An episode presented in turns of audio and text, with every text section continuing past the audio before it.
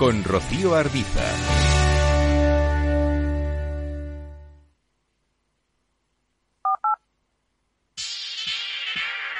Vamos allá, es el momento de despertar los mercados de Europa. La verdad es que todo el mundo está esperando ver los resultados de las elecciones de mitad de mandato en Estados Unidos.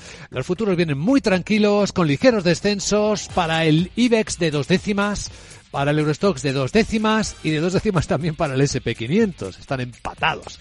Las pantallas de CMC Markets muestran además cómo la, la volatilidad del miedo está contenido, esperando noticias, claro, con el índice VIX en 25 puntos y medio. Por buscar tendencia, quizá el petróleo se mantiene alto, con el barril West Texas en 91 dólares y medio, y vemos en paridad al euro dólar. Es un día en el que está marcado el mercado, aparte de por esto, por resultados empresariales. Algunos de los de última hora, Sandra Torrecillas, buenos días, incluyen el plan estratégico de Renault. Sí, que ha elevado objetivo de margen operativo. Prevé duplicarlo hasta el 8% para 2025 y sobre todo dice que va a ser gracias a su plan de dividir las actividades de motores de combustión y de su negocio de vehículos eléctricos. Va a crear dos filiales cuyo capital estará abierto a socios e inversores exteriores. Resultados recientes los de Endesa.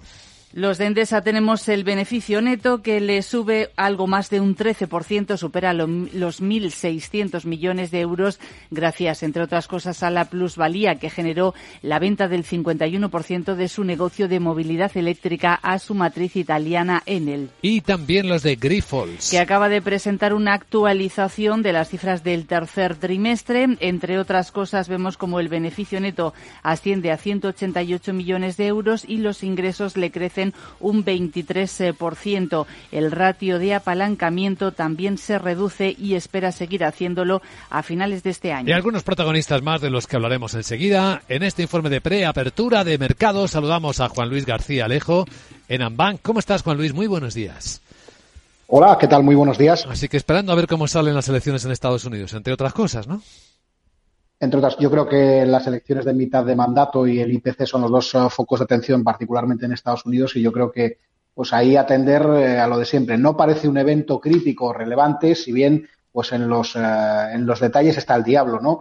El hecho de que las cámaras caigan de un lado o de otro es eh, bastante relevante a efectos de lo que serían cuestiones como los techos de deuda, la posibilidad de un cierre por parte del gobierno y que se abra un debate fiscal en uno u otro sentido, ¿no? Pero en cualquier caso no deberían de ser elementos que en el largo plazo nos hagan distraernos de eh, los elementos relevantes que están marcando el comportamiento de los mercados en Estados Unidos y ahí sí que hay que atender a la publicación del dato de IPC, que junto con las declaraciones de Reserva Federal, pues es donde suele localizarse eh, con carácter general la volatilidad en, estos últimos meses, ¿no? Y ahí, pues eh, las noticias eh, podrían ser algo más positivas. Esperamos que caiga la tasa interanual ah, por debajo del 8, que la tasa ah, interanual también, pero de la subyacente se mantenga por encima del 6,5%.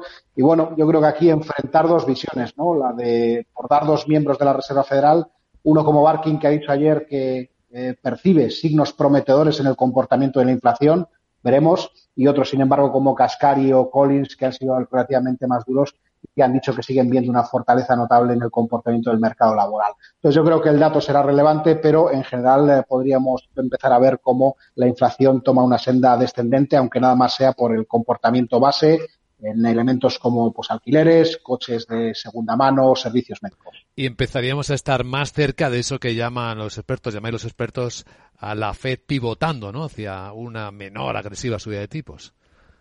De hecho, ayer ha publicado una gran casa de inversiones un escenario de, para 2023-24 en relación a los tipos y hablaría de una Reserva Federal incluso entrando en pánico, esa palabra que literalmente utilizó, eh, por un comportamiento del mercado laboral eh, que no le favorece y que podría llevar la tasa de paro al 5,5% y hablaba de tasas del 10 años americano cercanas al 2,65% como objetivo. Con lo cual el mercado empieza a hablar de ello, el mercado está buscando ese punto y efectivamente, como señalas, será la inflación la que marque fundamentalmente ese comportamiento de la Reserva Federal. Noticias en esa dirección alentarían la bolsa, suponemos, ¿no?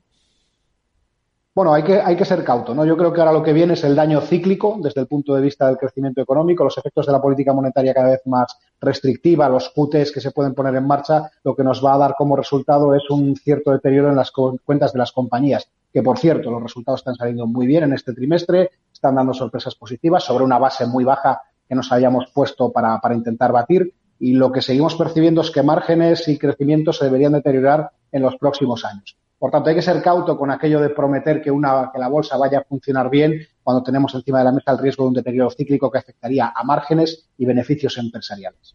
Pues perfectamente situadas las claves. Juan Luis García Alejo en Amban, gracias por compartirlo en Capital Radio y buen día.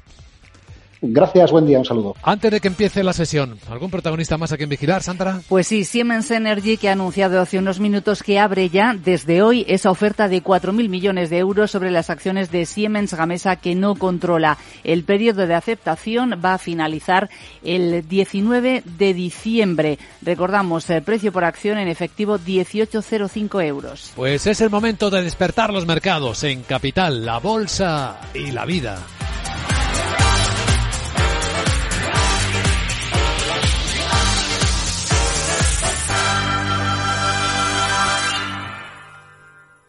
Un millón de likes.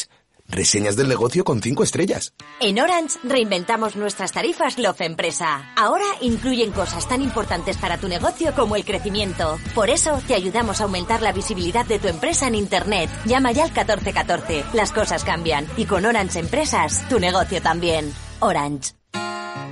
En CaixaBank sabemos lo importante que es sentir que hay alguien a tu lado. Por eso queremos estar cerca de ti. Estés donde estés para acompañarte en todo lo que importa. CaixaBank. Tú y yo. Nosotros.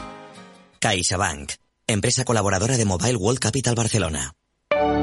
En Arquia Banca nuestros clientes son lo primero, por eso les ofrecemos soluciones de inversión personalizadas y adaptadas a su perfil de riesgo. Nuestro método, diseñamos una estrategia a largo plazo, combinando fondos consolidados y diversificados tras realizar un exhaustivo análisis de los mercados y las tendencias globales. Arquia Banca, cuidamos de su patrimonio como si fuese nuestro. Puede consultar los folletos informativos y los documentos con los datos fundamentales del inversor en los registros públicos oficiales de la CNMV, así como en www.arquia.es y oficinas de Arquia Banca. Entonces, ¿Dice usted que su obsesión por la ecología viene desde la infancia? Hombre, quizás padezco un calentamiento de mi biodiversidad por baja capacidad adaptativa, pero tanto como obsesión... Es hora de sacar a ese inversor ecologista que llevas dentro. En Renta 4 Banco, seas el tipo de inversor que seas, tenemos un curso para ti. Entra en r4.com e inscríbete a uno de nuestros 300 cursos gratuitos de inversión. Renta 4 Banco. ¿Quieres más?